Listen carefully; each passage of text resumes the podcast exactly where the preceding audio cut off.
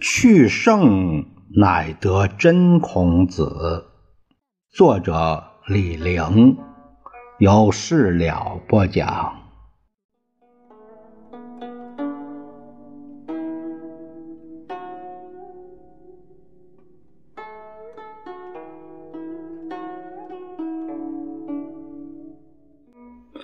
我们这一节呢，看一看他在东周列国时这个时间段，在六十九岁到七十三岁，也就是公元前的四百八十三年到公元前的四百七十九年，孔子又反鲁。呃，他这个时间段的反鲁，又回到鲁国，在公元前的四百八十三年。他六十九岁，孔子的儿子孔鲤卒死了，薄葬，有棺无椁，呃，只有一个棺材，没外面的这个椁室，就是，呃，本来是大棺材套小棺材，他没有，就一个棺，没无椁。在公元前的四百八十二年，他七十岁。孔子步入他生命的最后几年。这些年，孔子心情大坏，呃，心情非常不好。但在这个七十自述里面，孔子说他是七十而从心所欲不逾矩，达到最高的境界。这话什么意思呢？一向好为难解，我猜他是说他不单置外界的毁誉于度外，别人爱说啥就说啥，自己的内心也大解放，想说什么说什么，想干什么干什么，处处得体，呃，一点不坏规矩。这话有点怪，他把自由。跟规矩搁在一块儿，简直像悖论。小孩儿倒是从心所欲，但大了就不许撒泼打滚。孙悟空也这样，大闹天宫是从心所欲，没有规矩。西天取经不听话，有紧箍咒，从心所欲又没处摆。人活着。就有规矩管着，死了才彻底自由。孔子把这两者搁在一块儿，分寸最难拿。孔子的规矩是礼，他的自由是合乎礼，跟美国似的，守法即自由。在公元前的四百八十一年，他七十一岁的时候，也就是鲁哀公十四年，孔子根据鲁国的《史记》改编成《春秋》一书，从鲁隐公元年一直续写到这一年。这年哀公获麟，啊，呃，得到一只麟，也一头麟，这个那那个。怎么说呢？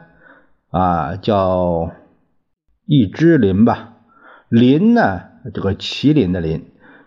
这个麟是一个神话的动物，其实是一种鹿。孔子以为是人兽，人呢，这个是仁爱的人。看到人兽被捕，想到的是自己的命运，他伤透了心。大哭一场，从此绝笔《春秋》。这个是杜预《春秋左传》在作序上，这个有这样一个记载：颜回也是在这一年死了，让他更伤心，又是大哭一场。这接连的不幸啊！这是在公元前的四百八十年，他七十二岁。子路又在魏国的内乱中结婴而死，壮烈，但是砍成了肉泥，很惨。这是《左传》鲁哀公十五年这个记载。孔子闻之大哭，让家人把厨房的肉酱倒掉，唯恐联想到子路的死。这是《礼记·谭公上》这个记载，在公元前的四百七十九年，他七十三岁，孔子卒。这是春秋经传。哀公十六年，大概在此前后吧。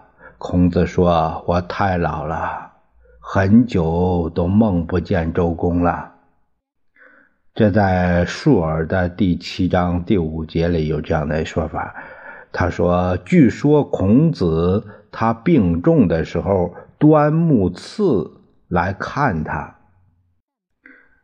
呃，他唱了一首歌。”呃，歌词是“泰山其颓乎，良木其坏乎，哲人其伪乎？”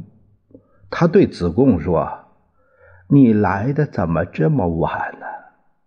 我都快死了。”司马迁说：“孔子说完还哭了。”他对子贡说：“天下无道久矣。”莫能终于，埋怨没人听他讲。七天后，他果然死了。孔子是含泪告别这个世界的。他死后，埋葬在曲阜鲁城北面，后世叫孔林。墓前立着两块碑，前面是明碑，后面是元碑，这个都是后世人给立的，那在先前就就没有了。我们下节会说到孔子的后代。